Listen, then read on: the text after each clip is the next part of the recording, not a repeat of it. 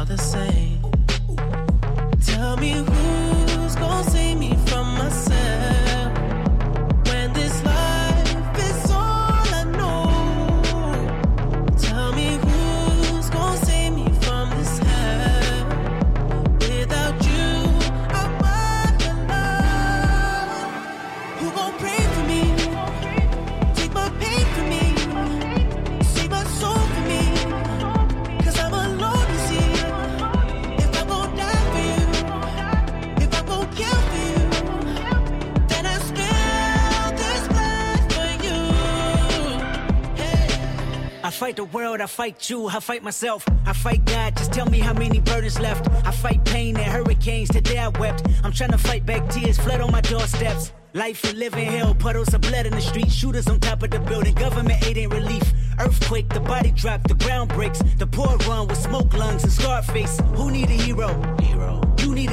Look in the mirror, there go your hero. Who on the front lines at ground zero? Hero. My heart don't skip a beat even when hard times bumps the needle. Mass destruction and mass corruption. The souls of suffering men. Clutching on deaf ears again. Rapture is coming. It's all prophecy. And if I gotta be sacrificed for the greater good, then that's what it gotta you be. Pray for me.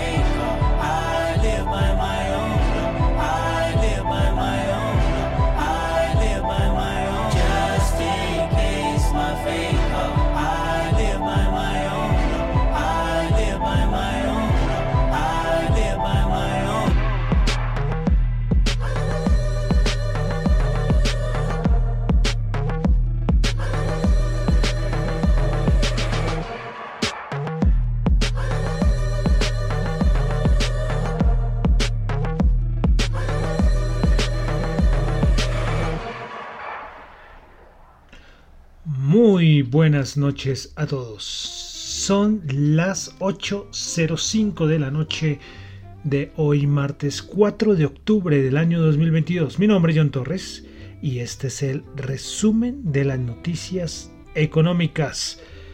Y ya les cuento que nos quedan pocos añitos para terminar nuestro recorrido musical que iniciamos hace unas semanas por allá en 1922. Recuerden que el recorrido comenzaba en 1922 y la idea era llegar al año 2022. Y pues bueno, ya llegamos al año 2018, es decir, ya estamos a nada de terminar nuestro recorrido musical, donde por si acaso hay alguien nuevo llegando aquí al programa, les cuento que es que aquí en el programa, en el resumen de las noticias económicas, nos gusta la, música y ponemos música al inicio, al final, solo al inicio, solo al final. Pero en hace unas semanas eh, la música que estábamos poniendo era en un recorrido musical, una canción o dos canciones por año desde 1922 al año 2022. Y pues bueno, ya estamos en el año 2018. Estábamos escuchando a The Weeknd con Kendrick Lamar con Pray for Me. Eh, esta canción hizo parte de la banda sonora de Black Panther, de la película de Marvel del 2018. Ojo, espero que no me vayan a dar de baja el, episodio del podcast. Porque la última vez que puse una canción de The Weeknd en el programa, Spotify me dijo, tiene que eliminar el episodio. Y ese es de los pocos episodios que no está, no me acuerdo, eso fue hace, puff, eso fue creo que el año pasado. Pero bueno, me estoy arriesgando ahí y ojalá que no haya ningún problema. Bueno, saludo a los que me están escuchando en vivo en Radio Dato Economía. Ayer por las fallas en el corte de energía Espero que hoy no vaya a suceder, hoy creo que estuvo más tranquilo, parece que está solucionado. Fue una cosa que eran varios metros eh, a la redonda de donde estoy, las fallas de energía. Y ayer yo les dije, de pronto si se va al servicio de energía, tendrán que escuchar el podcast. Y cuando dije eso, pues se fue la energía. Pero el podcast ahí quedó, entonces no hubo problema. Entonces, Saludos a los que me están escuchando en vivo en Radio Dato Economía, tanto en la aplicación como en la web, la aplicación de Zeno Radio, Z-E-N-O, está para iOS y para Android.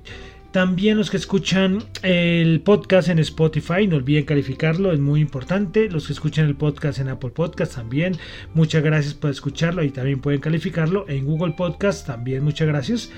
Los que lo escuchan ahí y en Fontaine, la aplicación desde hace unas semanas desde hace una semana larga que les está invitando a que conozcan, donde por escuchar el podcast les van a pagar satoshis, fracciones de Bitcoin.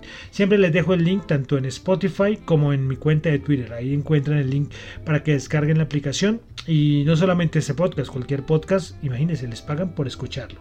Bueno, entonces vamos a comenzar con el resumen de las noticias económicas, recordándoles que lo que yo comento acá no es para nada ninguna recomendación de inversión, son solamente opiniones personales. Bueno, entonces vamos a comenzar con Asia y hace unas horas eh, Estados Unidos y Corea del Sur tiraron, lo lanzaron, tiraron suena horrible, lanzaron unos misiles eh, como de prueba para decirle a Corea del Norte, a ver, nosotros aquí también tenemos misiles. Recuerden que Corea del Norte ayer mandó un misil que pasó muy cerca a Japón o que sobre o que fue o que pasó por encima de Japón. El gobierno japonés alcanzó a, emitir alarmas a los ciudadanos. Imagínense es un misil pasando por encima tuyo. Eh, sí entonces la cosa está ahí calientita. Precisamente el Pentágono dijo que cualquier prueba nuclear que haga Corea del Norte podría pondría en riesgo la estabilidad la estabilidad del mundo. Entonces ahí Ahí estamos con, Corea del Norte. Bueno, pasamos a los datos macroeconómicos de Asia. Recuerden que estamos en época del PMI. Australia PMI de servicios 50.6, anterior 50.4. Japón PMI de servicios 52.2, anterior 51.9. Eh, Corea del Sur, dato de inflación, se esperaba 5.7 y quedó en 5.6%. De Europa solamente un datico, índice del precio del productor de la eurozona. Se estimaba 5%, perdón, anterior 4% y este quedó en el 5% el dato mensual. El dato interanual del índice del precio del productor de la eurozona quedó en 43,3, anterior 37,9, un dato que sigue muy alto. Bueno, vamos a pasar a Norteamérica, Estados Unidos. Eh, tuvimos el dato de de ay se me fue la se me fue la traducción. Eh, puestos vacantes sí, es que se me los populares Holst los JOLTS las vacantes se esperaban 11.09 millones y quedaron en 10.05 millones. El peor dato desde el 2020 eh, tuvimos datos de bienes de órdenes órdenes de bienes durables en Estados Unidos, anterior una caída del 0.2 y este fue 0.2 el dato menos 0.2 también el dato mensual. Órdenes de fábrica, anterior menos 1 y este terminó en 0. Bueno, eh, siguen hablando, yo siempre les diré lo mismo, siguen hablando miembros de la Reserva Federal, hoy ejemplo Daily, también el Banco Central Europeo, siguen ahí comentando. Yo de verdad, hay veces que coge y tomo alguna idea de alguno y ya, pero, pero casi para casi no, cuando no veo que no hay nada así relevante, súper importante, no. Eh, por ahí decía Bloomberg, creo que fue Bloomberg que estaba comentando que por ahí no sería raro que empezara a ver a miembros de la Reserva Federal eh, no siendo tan duros en su discurso. Entonces hay que estar ahí, yo voy a estar tratar de estar ahí pendiente, pero saben que el resto, antes recuerdan hace, creo que el año pasado, cuando hablaban 20 traía todas las declaraciones de los 20 qué bodrio. sí, eh, les felicito a los que se escuchaban esos programas. Sí, una, una, una jartera. Eh, hoy Sven Henrich, que es un británico, un analista de mercados, eh, siempre tiene sus comentarios muy ácidos. Hoy, hoy hizo este comentario en un tweet. Dijo que estar o hacer parte de la Reserva Federal es básicamente hacer parte como de un concierto de, perdón, como, a ver, voy a volver a repetir, es que me toca estar traduciendo. Hacer parte de la Reserva Federal es básicamente como participar como un orador muy bien pagado, en el que puedes equivocarte, no importa si lo haces, si te equivocas todo el año. De todas maneras vas a tener el 100% de seguridad laboral sin importar que te equivoques, lo cual es totalmente cierto. Es que es increíble lo, que hizo la Reserva Federal, lo que ha hecho la Reserva Federal. ¿no? Ahí les dejo el comentario de Sven Henrich, que es, una, es, es un analista bueno, pero también cuando se meten las cosas hace unos comentarios un poco ácidos. Bueno, dejamos ya Estados Unidos, vamos a pasar a Colombia. Eh, seguimos con tema reforma tributaria, que es lo más importante que tenemos en estos días y con las declaraciones del ministro de Hacienda. Bueno, Vamos a resaltar varias declaraciones que hizo el ministro de Hacienda el día de hoy. Bueno, primero confirmó que el impuesto, el impuesto extraordinario de las exportaciones de petróleo y carbón se eliminó de la reforma tributaria. Eh, José Antonio Campo dijo que se eliminaron los impuestos a las exportaciones de petróleo y carbón, se reemplazaron por la no deducibilidad de regalías. También se reemplaza por una sobretasa en el impuesto de renta para las empresas petroleras y de carbón que equivale al 10% el primer año, 7,5% el segundo y 5% el tercero. El ministro Campo dijo que el sector minero energético va a aportar un poco más de 9 billones que es una parte muy importante de la reforma. Más cositas que dijo el ministro Campo el día de hoy. Eh, confirmó que se echó para atrás lo de los dos días sin IVA. Recuerden que la semana pasada yo les decía que el gobierno estaba analizando colocar unos días sin IVA para productos nacionales. Pues nada, esto ya queda, se echa para atrás esta idea. Y por último, eh, también el ministro Ocampo dijo que se reveló el monto que están proyectando para el cuánto será el recaudo con el que se generaría, generaría con la reforma tributaria y estiman que sería 22 billones que dice el ministro Campo que parece que es una buena cifra. Es un poco menos a lo que se había previsto que lo que había previsto el gobierno, pero aumenta gradualmente hasta llegar a 25 billones en el último año de gobierno. Entonces, esas son las últimas declaraciones respecto a reforma tributaria y medidas económicas por parte del ministro de Hacienda. Bueno, y de Colombia para finalizar una cosita, y es que según proyecciones del Banco Mundial, Colombia crecería 7,1% este año y 2,1% en el 2023. Para el 2024, crecer el 2.8%. 7.1% dice el Banco Mundial que va a crecer Colombia este año. Bueno, pasamos ya a la parte de mercados. Vamos a inventarios API. Recuerden que hoy es martes. Eh, inventarios API de petróleo. No tengo el esperado, pero sí tuvo, se tuvo una caída de 1,77 millones de barriles. Bueno, eh, se ha hablado todo el día rumores de cuánto sería lo que se estimaría de lo que se deba decidir en la reunión de la OPEC Plus. Se ha hablado de un millón, de un millón quinientos, de dos millones hay varios rumores, esperar a ver qué pase, cuál será la definición. Y, la, y por parte de Estados Unidos ya han colocado su voz de protesta por todos esos rumores de los recortes de la, por parte de la OPEP Plus. Pues Estados Unidos parece que está presionando a las naciones de la OPEP Plus para que no procedan con el recorte de producción. Esto lo dijo la agencia Reuters. Reuters también dijo que Estados Unidos argumenta que la OPEP Plus a ver, un segundito, porque tengo que mirar acá una cosa. Listo ya. Entonces, si es que estaba mirando que, que estuviera funcionando la, la, cortina, que ves que, no, que cuando escucho el programa no funciona. Bueno, qué pena, retomo. Entonces, que Estados Unidos está en contra de los posibles recortes de la OPE Plus, y es que Estados Unidos argumenta que, los funda que no hay fundamentos económicos que respalden el recorte de producción. A ver, ahí estamos con Estados Unidos que ha colocado un montón de petróleo en su reserva desde hace varios meses.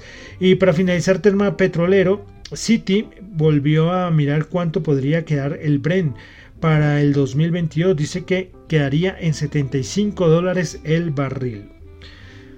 Bueno, cositas. Eh, una cosita que, bueno, no es tanto económica, pero sí me pareció curiosa, y es que el Parlamento Europeo aprobó el cargador universal USB-C para todos los aparatos electrónicos y obligará a Apple a cambiar el puente de carga de sus dispositivos. ¿Qué tal la decisión del Parlamento Europeo? ¿Mm? Lo que haría, bueno, yo diciendo que no era aspecto económico, claro, lo que afectaría esto, ah, bueno, tanto los proveedores que tienen los cables actuales, los Lightning de, de, que funcionan con los iPhone y con los iPad, y lo que tendría que hacer eh, para obligar a Apple a hacer este cambio. Bueno, es que yo sinceramente apoyo esto porque los cablecitos de, Apple son caros, ¿eh? son caritos y eh, duran, los originales duran, pero cuando se dañan son caritos. Bueno, hoy se supo que parece que se va a haber negocio de Elon Musk Twitter, qué novelón, esto llevamos varios meses. Precisamente hoy Twitter emitió una, una declaración sobre, la, sobre esa noticia.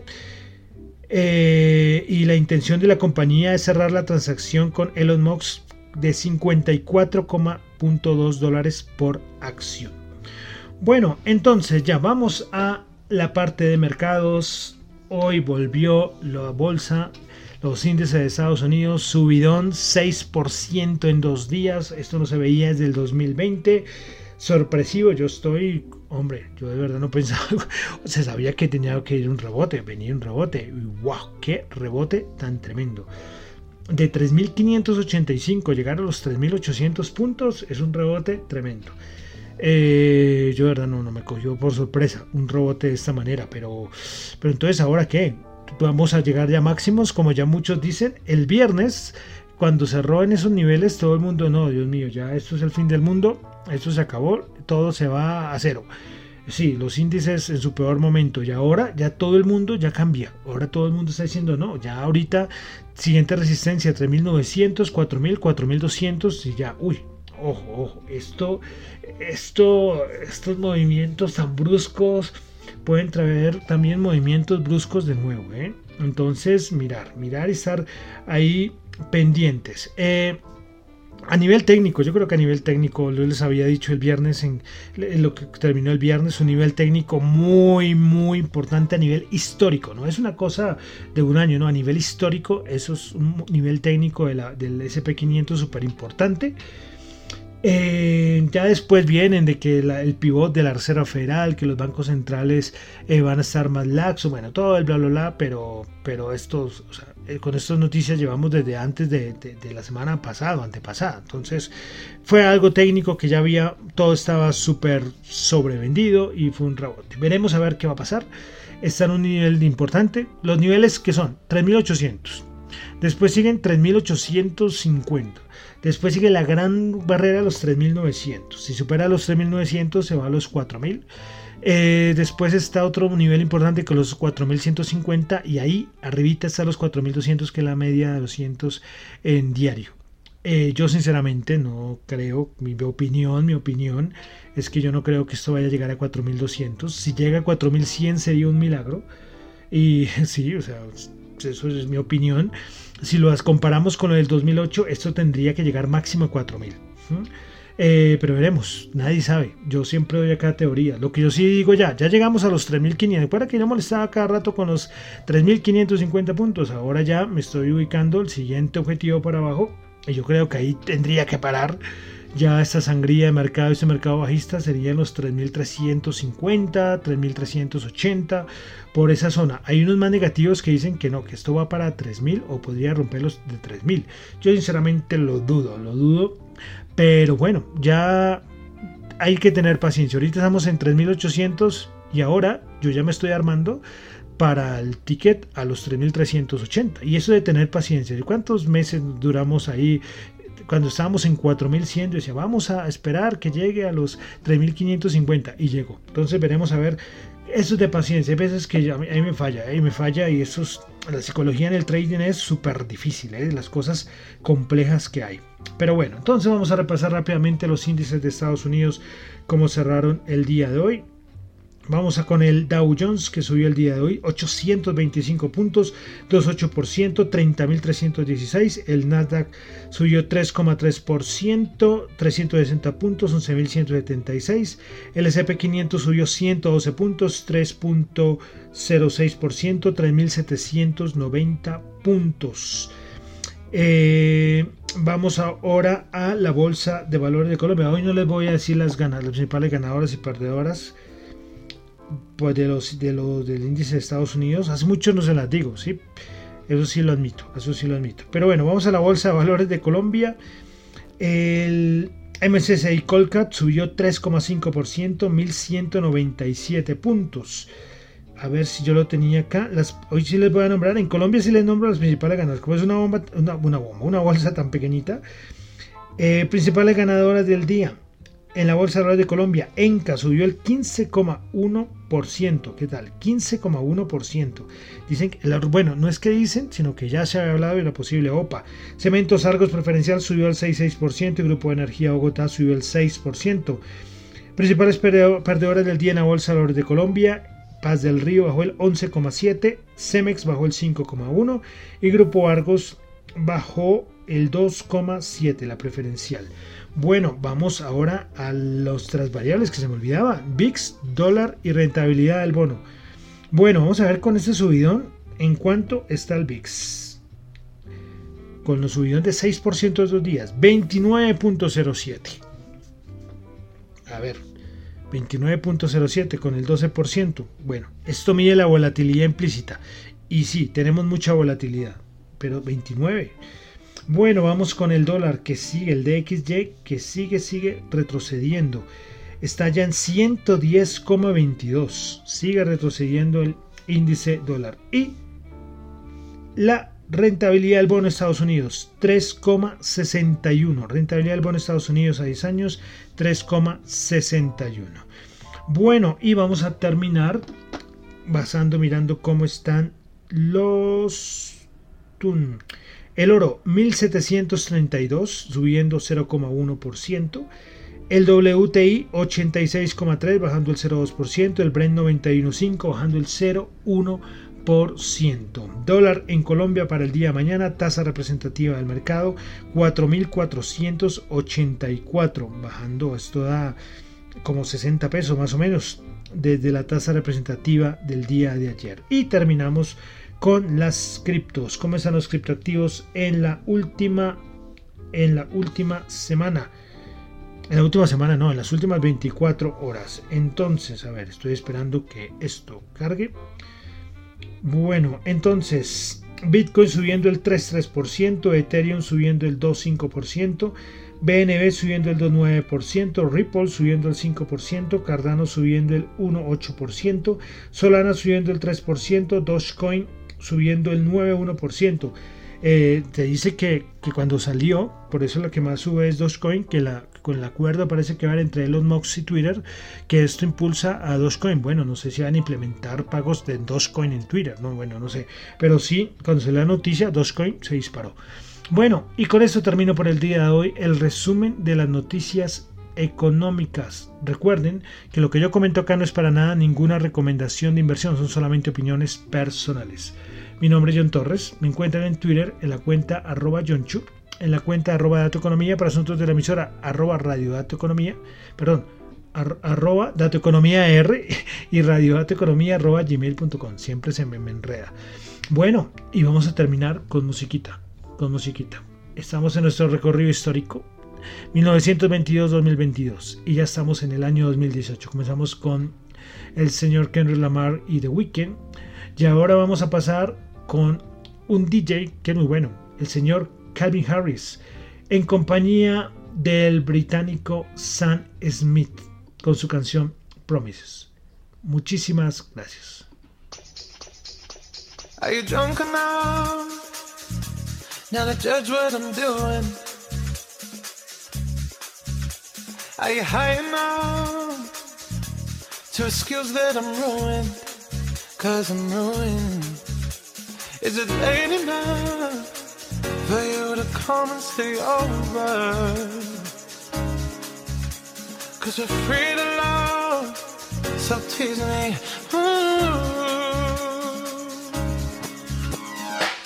I made no promises. I can't do golden rings, but I'll give you everything. Tonight, Magic is in the air. Science here, so come get your everything. tonight, I made no promises. I can't do golden rings, but I'll give you everything. tonight, Magic is in the air. There ain't no science here, so come get your everything.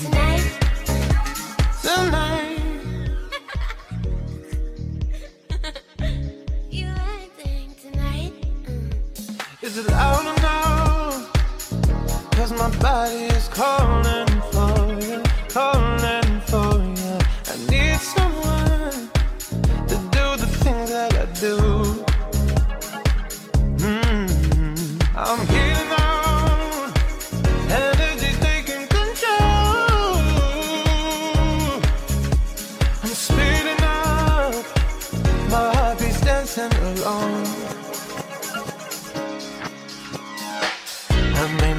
promises. I can't do golden rings, but I'll give you everything. Tonight, Magic is in the air.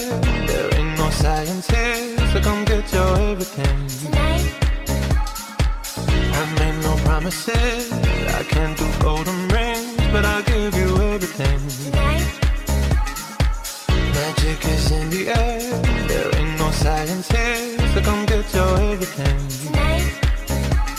Tonight, You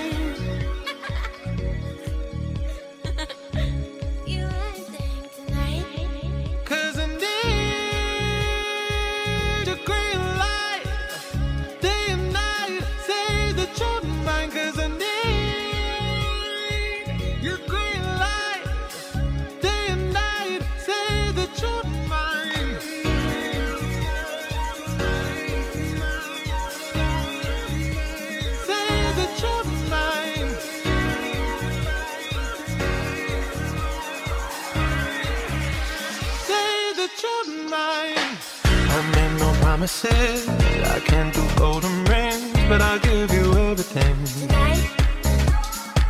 Magic is in the air.